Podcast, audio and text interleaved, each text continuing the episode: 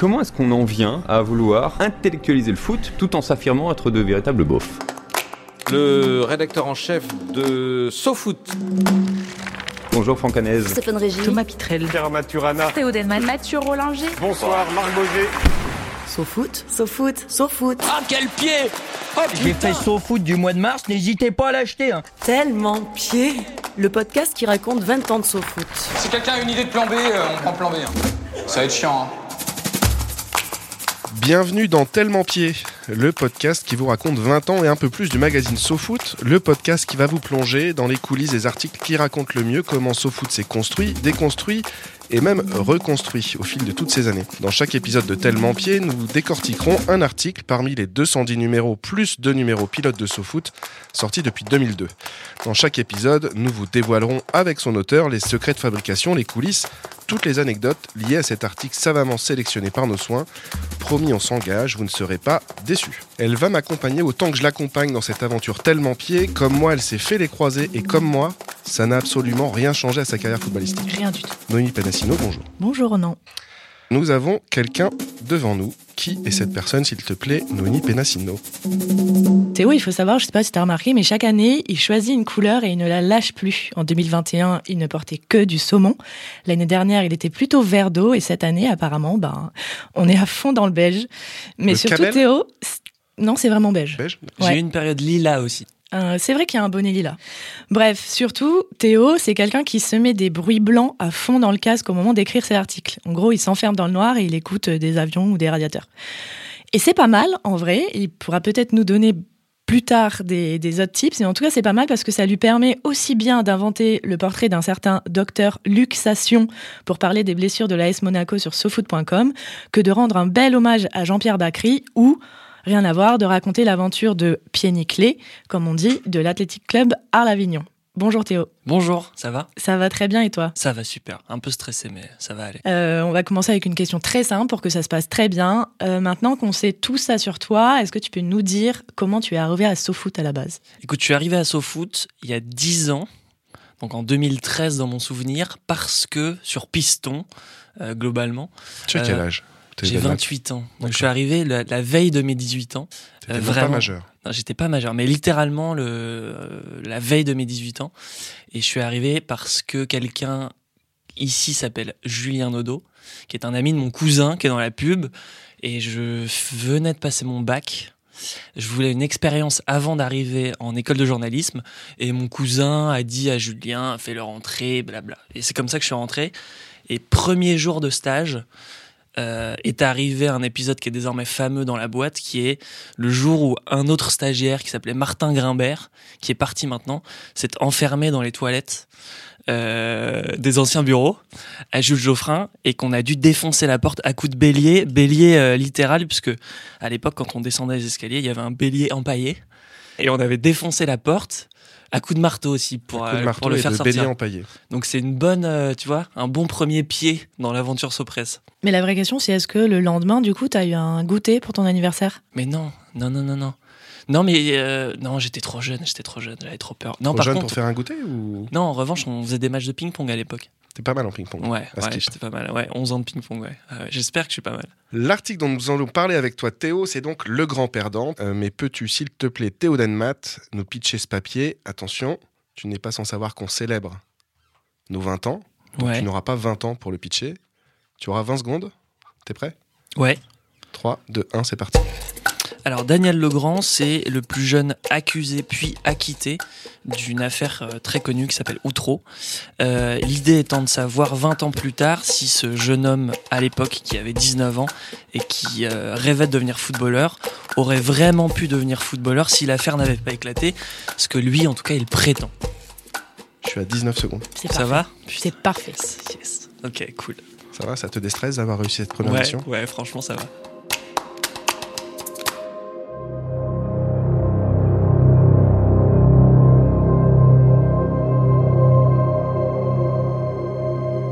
Puisque c'est là, autant l'évacuer tout de suite. Oui, Daniel Legrand a une larme tatouée sous l'œil gauche.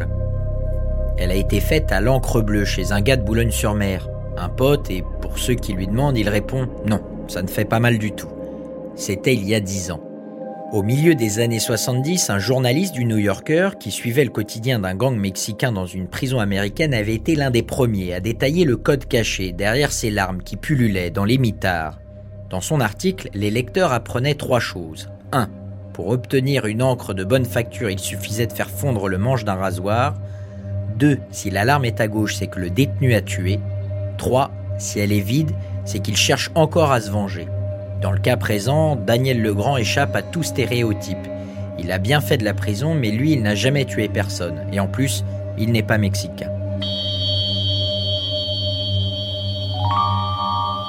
Ce quadragénaire au regard azur est un pur bébé du Nord, un marga comme on dit ici, né à la maternité du centre hospitalier du Chêne de Boulogne-sur-Mer, à 20h, le 15 juillet 1981.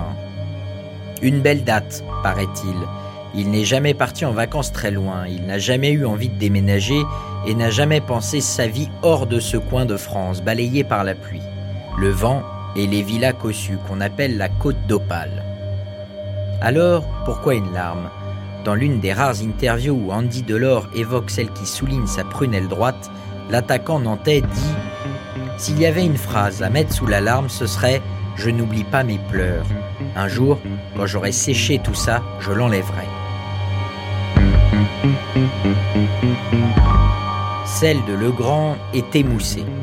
Longtemps, la presse a raconté qu'il l'avait faite en hommage à son père, mort à 59 ans d'un cancer du poumon causé par le stress et la clope. C'est faux. En 2009, sa compagne de l'époque a fait une fausse couche à 6 mois et demi de grossesse. Le gamin devait s'appeler Léo.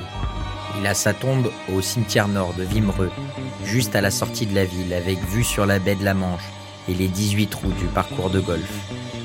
La sépulture gravée LL se situe tout en haut, une petite colline isolée du monde, que l'on rejoint en passant un portail dressé entre deux grandes bâtisses aux hautes colonnes blanches, comme si l'on entrait à l'Olympe. Par temps de brouillard, on la croirait accrochée au milieu des nuages.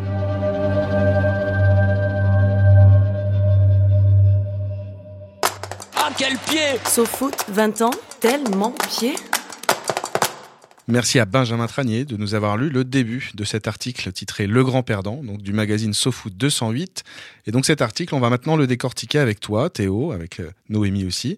Et donc on va comprendre pourquoi tu, tu es allé écrire cet article et comment tu l'as écrit. Eh ben on va rentrer tout de suite dans le sujet. Euh, pourquoi tu as choisi de faire le portrait d'un acquitté d'Outreau dans les pages de SoFoot euh, Pourquoi? Alors déjà c'est euh, par un fait d'actualité, c'est-à-dire qu'en début d'année 2023, France 2 sort une série documentaire qui s'appelle euh, L'affaire Outreau, tout bêtement, en quatre épisodes, dans lequel lui apparaît à l'épisode 2. Et euh, il y a des images d'archives où on le voit jouer au foot. Et il a du ballon. Il est pas mal, en tout cas il a l'air pas mal. Ça veut dire quoi avoir du ballon, Théo? Ça veut dire, euh, alors en plus c'est des images d'archives très très courtes, donc je sais pas, c'est une posture, c'est tu vois un toucher de balle, on sent qu'il lève la tête un petit peu, je sais pas, ça se sent que il y avait il y avait un petit peu de ballon quoi, il y avait un toucher de balle. Et euh, Il a une patte, quoi. il a une patte, une patte droite, je précise. Patte droite. Et donc je propose ça en conférence de rédaction parce que c'est finalement les, les 20 ans euh, peu ou prou de l'affaire Outreau, euh, à quelque chose près. Euh, et, donc, euh, et donc voilà comment ça commence en tout cas. Toi, est-ce que tu étais calé au niveau de l'affaire Outreau justement? Pas du tout. Moi j'ai des vieux souvenirs étant gamin, un peu comme le, c'est marrant, un peu comme le 11 septembre où je me vois de- devant, devant ma télé. Je me souviens de voir le juge Burgot au moment où il est interrogé après coup. La commission parlementaire, Ouais. ça? Alors je sais pas quand est-ce que c'était, mais j'ai des flashs de ça. 2005. 2005. Et bah, bah, j'avais 10 ans. J'ai souvenir de ça et euh, sans savoir pourquoi de me rendre compte que c'était quelque chose de marquant. Mais non, c'est tellement tentaculaire comme affaire que je- je- j'en avais ah, finalement une, une idée assez assez ténue. Et tu t'y es replongé dedans pour cet article du coup? Ouais, ouais, replonger dedans, replonger dans les, les, les centaines de papiers qui ont été faits. Ce qui était très dur avec ce papier, c'est que, en fait, l'affaire d'Outreau est tellement tentaculaire qu'il fallait arriver à la résumer dans un papier qui fait six pages, alors qu'il y en a qui ont écrit des bouquins là-dessus, quoi. Et ça, c'était hyper dur de, de résumer le problème en peu de mots. Et surtout, dans un magazine de foot. Ouais, dans un magazine de foot. Alors, je devance un peu une question qui devrait arriver, mais, mais euh, SoFoot ayant toujours été un magazine de foot et société, euh, on s'est jamais intéressé que à des sportifs, des footballeurs, à faire que des portraits de gardiens, de joueurs. Surtout moi, ce qui m'intéresse, c'est euh, de prendre le foot comme un prétexte euh, pour parler un peu d'autre chose. Finalement, dans ce papier, le foot, c'est un c'est le sujet de départ, mais ce qui, ce qui est le plus important, c'est Daniel, c'est sa personnalité, c'est comment est-ce qu'une affaire euh, judiciaire te brise en deux, euh, pourrit ta vie. Et c'est pour ça que tout de suite, c'est le genre de sujet qui attire euh, les rédacteurs en chef, quoi. C'est la première personne que tu souhaites contacter avant de, de partir sur le terrain d'opération, j'ai envie de dire? Non, d'abord j'appelle la réalisatrice du, de la série documentaire qui s'appelle Agnès Pizzini, qui est très gentille, euh, et qui me donne le numéro de Daniel, parce que Daniel, il se trouve pas dans les pages jaunes. Quoi. Et elle me dit, je l'appelle, et elle me dit, ah, tu vois, Daniel, il est, euh, il est très gentil, euh, Mais? mais il est un peu spécial. Je vais l'appeler moi, je vais lui soumettre ton idée, et s'il est d'accord, je te donne son numéro. Donc, je, elle m'envoie son numéro quelques jours plus tard, et je l'appelle, et on a eu un premier contact où effectivement, il est très gentil. Euh, Daniel, il a des problèmes d'élocution maintenant à cause de, des psychotropes qu'il a pris, euh, de la drogue et aussi du traitement médicamenteux qu'il a eu euh, pendant très longtemps. Donc par téléphone, le premier contact est un peu déstabilisant parce que je comprends pas tout ce qu'il dit. Mais je, comprends très bien une phrase qu'il me raconte et qui me fait dire que ça va être un bon papier.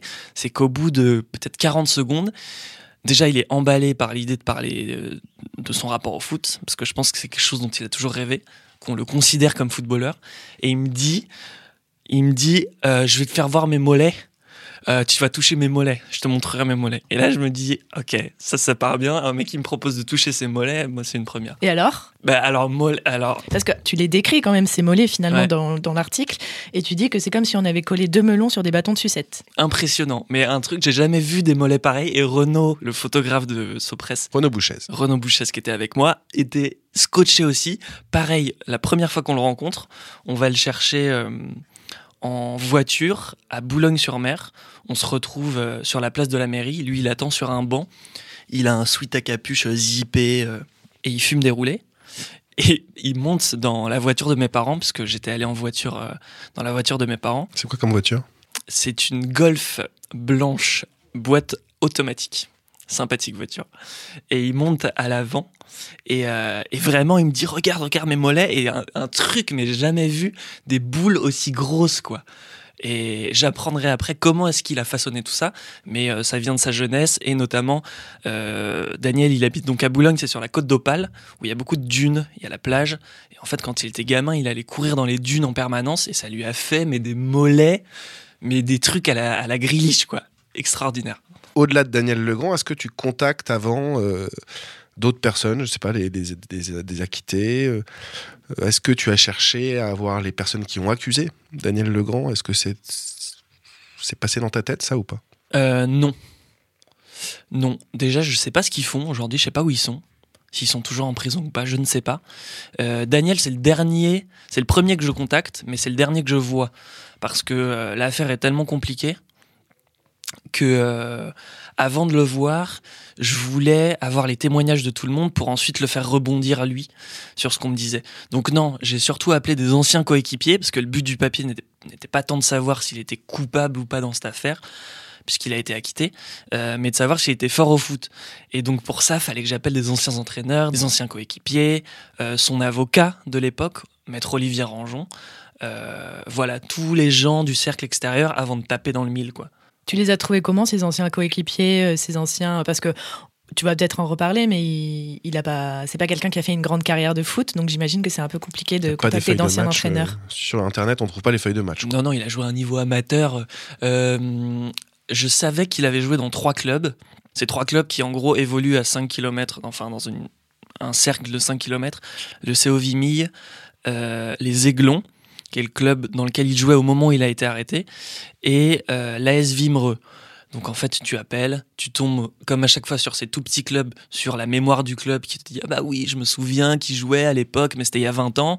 Euh, un tel jouait, un tel peut vous renseigner, et donc tu passes des coups de fil à droite à gauche et tu finis par avoir une espèce de liste de gens que tu appelles au hasard en disant bonjour, je fais un papier sur un tel, et là soit c'est un flop absolu, soit les gens t'accueillent avec un certain scepticisme parce que euh, dès que tu parles de d'Outreau et de Daniel Legrand à des gens de la région, ça, ça met un petit froid, quoi. Mais toi, tu as reçu quoi comme accueil? Parce que j'imagine que c'est des gens, pas forcément eux, mais en tout cas dans la région, qui ont été euh, énormément sollicités par les médias pendant des années, etc. Peut-être que tu as un peu une réticence de leur côté par rapport à ça.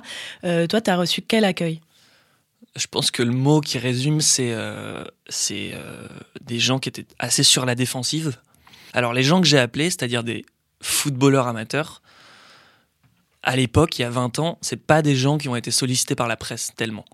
Ils avaient un rapport très très extérieur à l'affaire, sauf euh, ces anciens entraîneurs, dont un Pierrot Cellier euh, à Vimy, qui lui a été appelé à témoigner à la barre à l'époque du procès à Saint-Omer.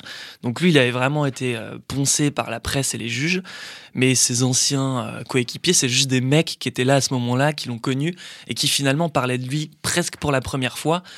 Euh, Il y a des gens qui m'ont dit qu'ils n'avaient pas parlé à leurs enfants du fait qu'ils connaissaient Daniel Legrand, un mec qui avait été accusé dans l'affaire d'Outreau, quoi. Je pense à Lionel Carpentier, qui m'a dit c'est un truc que ma femme ne sait pas. Et donc euh, les appeler, euh, c'était euh, eux, ça leur euh, faisait remonter des souvenirs qui n'étaient pas forcément très agréables. Donc ça demande un peu de pédagogie, d'expliquer ce que tu veux faire, pourquoi, euh, que tu- ne cherches pas à savoir s'il est coupable ou pas, que c'est vraiment un papier sur le football. Et puis euh, finalement, au bout d'un moment, ça fait remonter chez ces gens des trucs qu'ils n'ont pas forcément exprimés.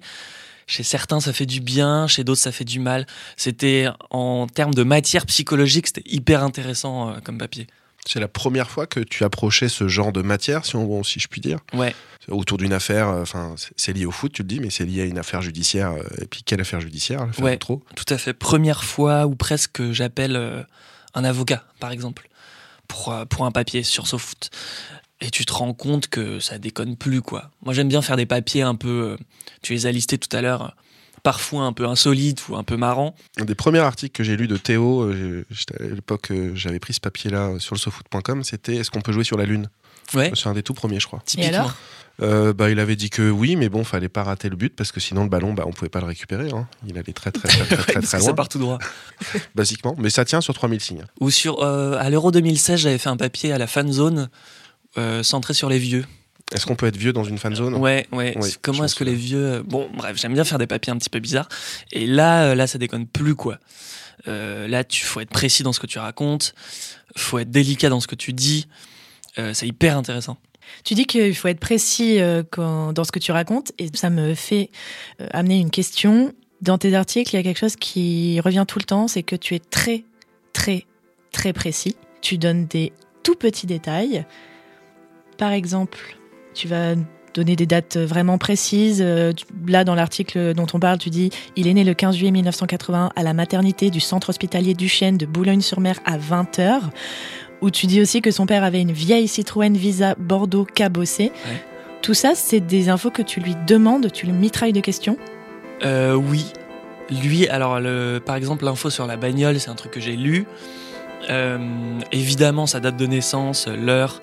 En fait, je vais toujours pousser plus loin la question, ce qui d'ailleurs me rend un peu fou au niveau de l'écriture. Sur n'importe quoi, j'ai tellement de détails que ça me rend un peu dingo. C'était euh, Ravière, euh, le rédacteur en chef du magazine. Un des premiers trucs qu'il m'a dit, mais il y a très longtemps, il m'a dit l'important c'est le détail. Je crois que ça m'a rendu un peu ma boule.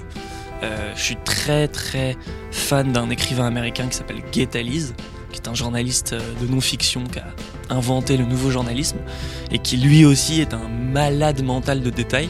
Donc ouais, c'est des trucs que tu demandes, que tu cherches. Je perds des heures folles à faire des recherches pendant une heure sur des trucs qui vont m'occuper deux lignes quoi. Euh, je sais par exemple dans le papier que je précise le numéro du rapport psychologique qui a été fait sur lui.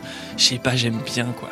J'aime bien, je trouve que c'est plus concret, tu te sens plus dans l'histoire en tant que lecteur, t'y crois plus. Ravière, c'est quelqu'un qui m'a fait un des meilleurs compliments de ma vie et de ma carrière. Un jour, il m'a dit Mais Toi, si on te montre une Ferrari, tu vas décrire le chien qui est en train de pisser sur la roue arrière. Et il adore bien ça. ça.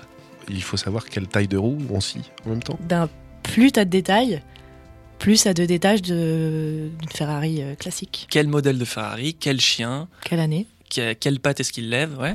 Tellement pied. So foot. Donc oui, quand je dis beauté en touche, euh, c'est que nous, dans le vestiaire, on a, voilà, on l'avait zappé complètement, Daniel. Donc euh, on avait euh, beaucoup d'incompréhension, savoir pourquoi il avait fait ça, etc.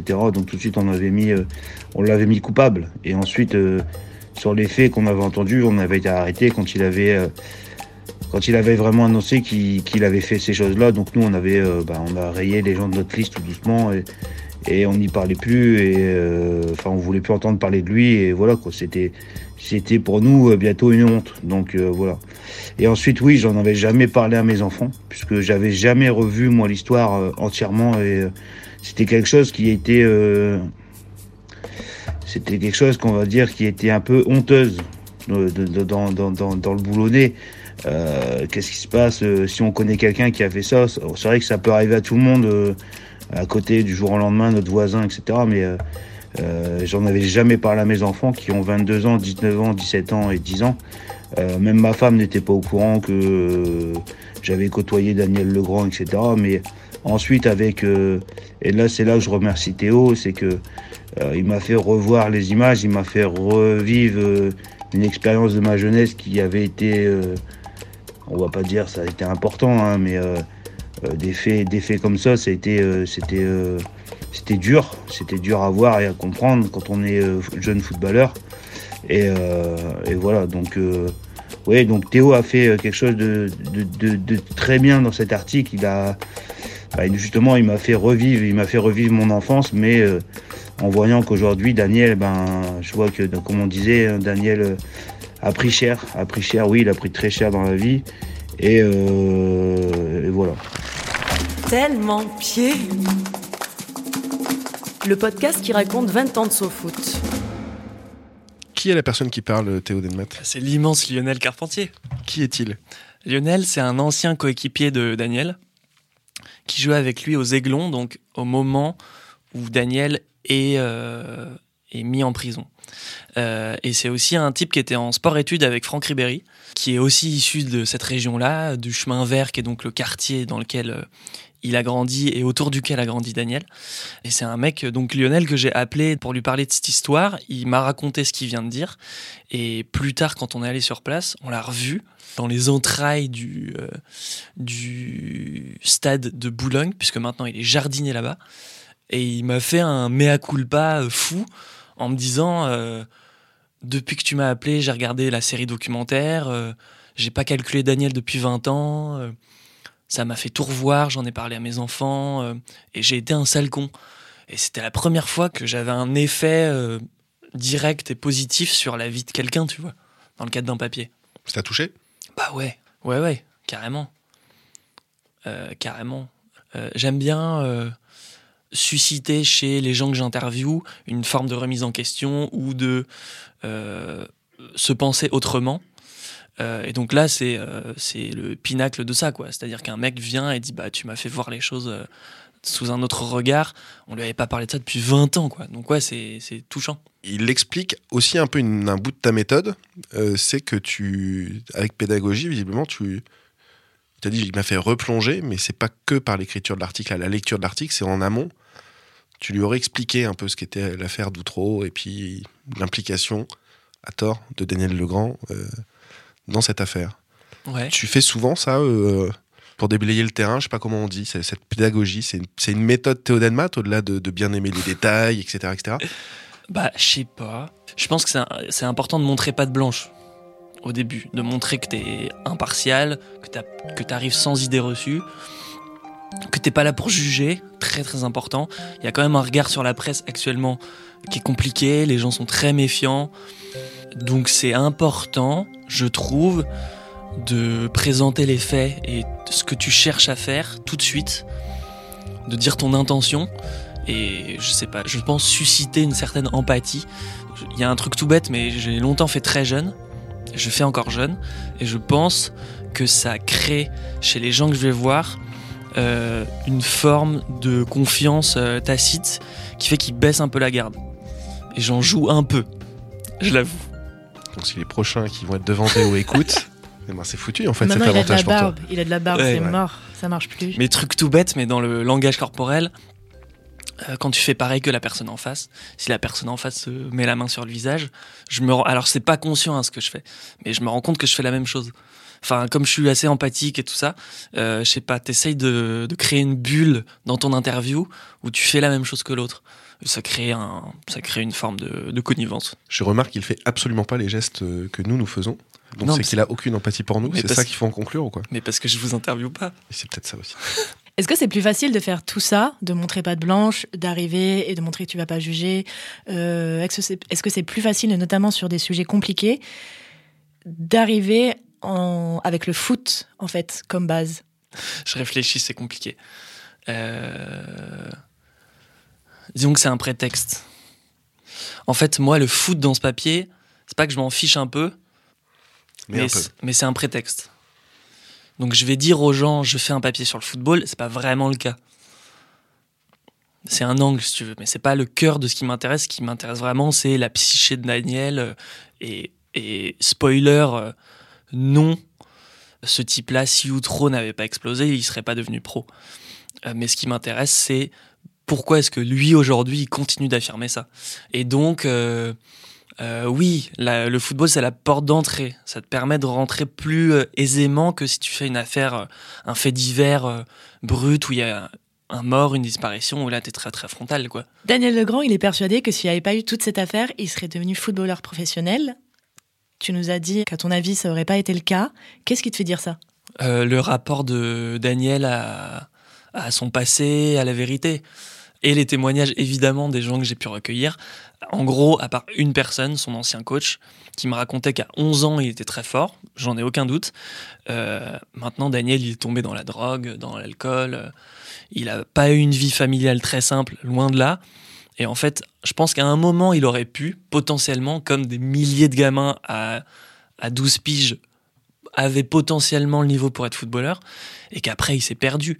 Mais en fait, lui, quand il me raconte des anecdotes de foot, il me mimait des retournées acrobatiques euh, dans, dans le bar et tout ça, il est possédé quoi. J'avais fait un papier sur Britney Spears il y a quelque temps où quelqu'un m'avait dit que les gens qui tombaient dans la lumière comme ça arrêtaient de grandir au jour où ils devenaient célèbres. Et donc Britney Spears, elle avait en gros arrêté de grandir intellectuellement à, euh, à 13-14 ans ce qui expliquait aujourd'hui son comportement que parfois on ne comprend pas sur les réseaux.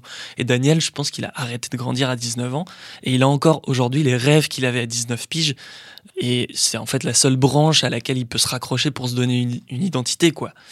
Euh, il est hanté par Outreau, comme toute la région, euh, comme toute la ville. Je remarque d'ailleurs que Outreau est une des seules affaires qui n'a pas besoin d'être précédée du mot affaire pour qu'on sache de quoi on parle. On parle de l'affaire Grégory, de l'affaire Chevaline, mais on parle d'Outreau. Tout le monde a été bouffé par ça. Oui, ses anciens coachs, ils me disent, euh, bon, il avait niveau R2, R3, quoi, mais il avait pas un bon jeu de tête, il était trop frêle. Il se prenait pour Ribéry, en fait. Il, avait peut-être une petite technique, mais il il était, il se prenait déjà pour une superstar. C'était ça le souci. Son environnement intérieur ou intime n'était peut-être pas compatible avec l'exigence de- du haut niveau, de toute façon. Pas du tout. Et puis il est, il est, il est un peu à côté de la plaque. Euh, il dit moi j'étais un, j'étais un professionnel parmi les amateurs. Et tout en disant ça, il me dit oui, euh, le week-end euh, j'allais boire des coups, euh, le samedi je me défonçais la gueule. caisses, quoi. Donc bon, Combien de temps ça t'a pris de préparer cet article et ensuite de l'écrire? Euh, ça m'a pas pris un temps fou. Ça a dû me prendre peut-être trois semaines, quelque chose comme ça, et à l'écriture euh, une semaine. J'ai pas souvenir de difficultés euh, dans l'écriture, contrairement à beaucoup de papiers. Euh, en revanche, ça a été très galère de contacter certaines personnes. Je pense à Gilles Devilliers, qui était le voisin de Daniel quand il était gamin. En fait, Daniel, c'était un enfant très très timide qui n'avait pas d'amis, me dit-on, sauf un mec qui s'appelle Gilles et qui était son voisin et qui avec qui euh, il allait en voiture à l'entraînement. Donc partant d'un prénom, j'ai pas de club, j'ai rien, je fouille machin et j'arrive à trouver un Gilles de Villiers qui est maintenant charpentier à Outreau. Et j'ai essayé, mais je sais pas, pendant deux semaines de le joindre, de l'appeler. J'appelais son frère, j'appelais, euh, j'appelais euh, sa sœur sur les pages. C'est une galère. Au final, j'ai appris qu'il était en vacances. Il m'a rappelé un jour en disant arrêtez de nous harceler. Et au final, je lui ai expliqué le papier et il m'a dit ah d'accord, bah je veux bien répondre. Et et tout ça, c'est ce qu'on, ça revient à ce qu'on disait tout à l'heure. Son témoignage, il fait euh, trois lignes et demie dans le papier, je pense. Tu l'as eu combien de temps pour trois lignes et demie?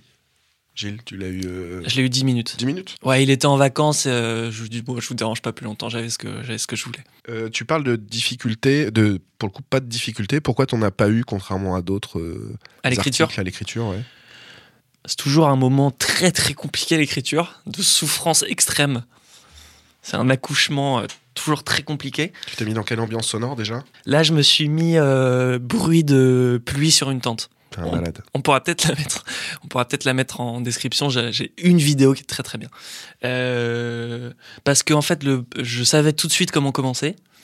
Euh, J'avais la chute et une fois que t'as ça, euh, après ça va quoi. C'était long, mais c'était pas compliqué.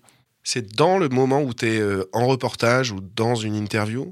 Où tu captes que ce moment-là, pour expliquer un peu une tambouille, c'est que on aime bien savoir comment commencer un papier et comment terminer le papier. Puis chez nous à SoFoot, c'est très très important euh, de de- d'attraper tout de suite le lecteur dès les premières lignes. Et donc, est-ce que sur le moment, tu sais, ça, ça va être mon attaque bien avant l'écriture? Est-ce que tu as ces moments-là déjà qui t'arrivent euh, Bien sûr, dans l'idéal, oui. Là, j'avais la chute. J'avais pas l'attaque. L'attaque, je l'ai eu au moment d'écrire. Mais la chute, euh, si je peux la raconter, je pense. Euh, on est avec euh, Daniel dans un bar tabac. On fait l'interview là-bas. Il boit un chocolat chaud. Il est hyper gentil. Et comme parfois il s'emmerde un peu, il ouvre une application de poker. Et je vois que son pseudo, c'est Paul Ince 64. Paul Ince étant un ancien joueur de Manchester United. Et là, tu vois ça, euh, tu, sais que, tu sais que ça, ça sera la chute, quoi. C'est une, c'est une évidence. Il n'y a même pas de question à se poser. Ça aurait pas pu être une attaque? Ça aurait pu être une attaque. Non, parce que c'est trop frontal. Euh, tu dévoiles, si tu parles tout de suite de ça, tu dévoiles ton sujet trop rapidement pour moi. On est sur l'écriture. En plus des bruits blancs, est-ce que toi, tu as des techniques, des, des petits tips à donner aux gens? C'est c'est chaotique. hein. Pendant très longtemps, j'ai pas fait de plan. Maintenant, j'en fais. Je suis pas sûr que ça me réussisse mieux. Si seulement j'avais des tips à donner. Euh, non, je, me, je sais que des fois j'ai des espèces de phrases marquantes que je, je sais que je veux mettre, donc je me les mets en dessous. Si euh, je, avant d'écrire, je relis tous les témoignages, tous les verbatims, je surligne ceux qui sont importants et chaque euh, personne a un code couleur. Et comme ça, je sais euh, très vite identifier euh, les phrases importantes. Et pour Daniel, j'avais fait un truc vachement bien que j'ai pas refait depuis, mais il faudrait. J'avais mis en haut du papier les noms de chaque intervenant et à quoi ils allaient me servir dans le papier. C'était vachement bien. Ça m'a- C'est-à-dire à quoi ils allaient te servir c'est-à-dire, je savais que Lionel Carpentier allait me parler du moment où ils apprennent dans les vestiaires que Daniel est inculpé. Je savais que euh, Pierre Ocellier, il allait me parler de. Pierre Ocellier, c'était son président au CO Vimy. Je savais qu'il allait me parler de, du talent de Daniel comme footballeur. Disons qu'ils avaient tous un rôle et comme ça, tu sais, euh, tu peux avancer. Moi, j'aime bien, une fois qu'un qu'un témoin a parlé, ne l'oublier et pas le faire revenir. Je trouve que comme ça, t'avances dans ton papier. Et ça, ça m'a vachement aidé. Ah ouais, j'avais pas remarqué, tu fais ça. Bah j'essaye. Un témoin, il arrive et il s'en va. Un témoin, une idée, ouais. Et si tu, dans ce reportage, dans l'interview, tu, il a euh, cinq bonnes idées, ça veut dire que tu sacrifies quatre bonnes idées sur les cinq et t'en gardes qu'une Ça veut dire que je repose la question à d'autres pour que chacun ait une utilité. Après Daniel, là, c'est un fil rouge. Donc j'aime bien avoir un fil rouge et après t'as tes intervenants euh, temporaires à chaque fois qui te font avancer l'histoire. Qu'est-ce qui t'a marqué dans ce reportage? Qu'est-ce que t'en gardes? J'en garde euh, la rencontre avec Daniel, Que tu appelles Daniel d'ailleurs depuis le début. que j'appelle Daniel, euh, parce que type, type profondément touchant, ça se voit tout de suite, type profondément naïf. Quand il est monté dans ma voiture, au bout d'un quart d'heure, il a, il a souri, il s'est retourné vers Renaud et moi, il a dit Ah bah, Je suis content parce que vous êtes sympas, les gars. Et alors, c'était à la fois très gentil, et je trouve que ça témoigne à la fois d'une euh, propension à donner sa confiance trop rapidement à des journalistes, alors qu'il en a croisé pas mal. Alors j'estime qu'on est sympa avec Renaud. Et d'ailleurs à la fin il m'a dit, euh, après une fois que le papier est paru, il m'a dit Tu ne m'as pas trahi. Ça c'était cool. C'était au téléphone ça ou tu y es retourné pour lui montrer le papier Comment Non, je lui ai envoyé, il m'avait demandé de lui envoyer 5 exemplaires pour les distribuer à tout le monde, donc je lui ai envoyé 5 exemplaires. Et après il m'a rappelé, il m'a dit Tu m'as pas trahi. Et surtout ce qui m'a marqué, c'est que Daniel, euh, dans cette voiture-là, à un moment, il nous dit euh, Puis euh, si vous voulez, plus tard dans la journée, on ira voir mon père. Et le père de Daniel, qui s'appelait aussi Daniel Legrand, il est mort il y a 10 ans. Et donc, euh, quand il nous dit ça, on comprend qu'il veut nous emmener au cimetière. Moi, euh, il n'y a jamais personne qui m'a emmené sur la tombe de son père. Dans ma vie, euh, hors euh, vie professionnelle, personne n'a jamais fait ça, quoi. Et on s'est retrouvés à la fin de la journée au cimetière de Vimoreux, avec vue sur le, sur. Euh, tu te gares sur le parking en gravier, tu, lui il est devant, nous on est derrière avec Renault, on se dit, c'est lourd quoi. C'est, je veux dire, c'est lourd en termes de- d'ambiance. euh, Émotionnellement parlant. Ouais, et il nous emmène sur la tombe de son père, il nous dit voilà, c'est là. Gros silence. Renaud prend une photo de la tombe. Et sur la tombe de son père, juste à côté, il y a la tombe de- du fils dont je vous ai parlé, de Léo. C'est une tombe où il y a marqué euh, LL, Léo Legrand. Puis voilà, on reste là. Euh, et en partant, il est parti, il a dit bon, on y va. euh, Et puis il a dit euh, salut pas. Salut pas, il te, il te suit un petit moment quoi. Ça, ça, je le garde. Ça, c'était un moment fort.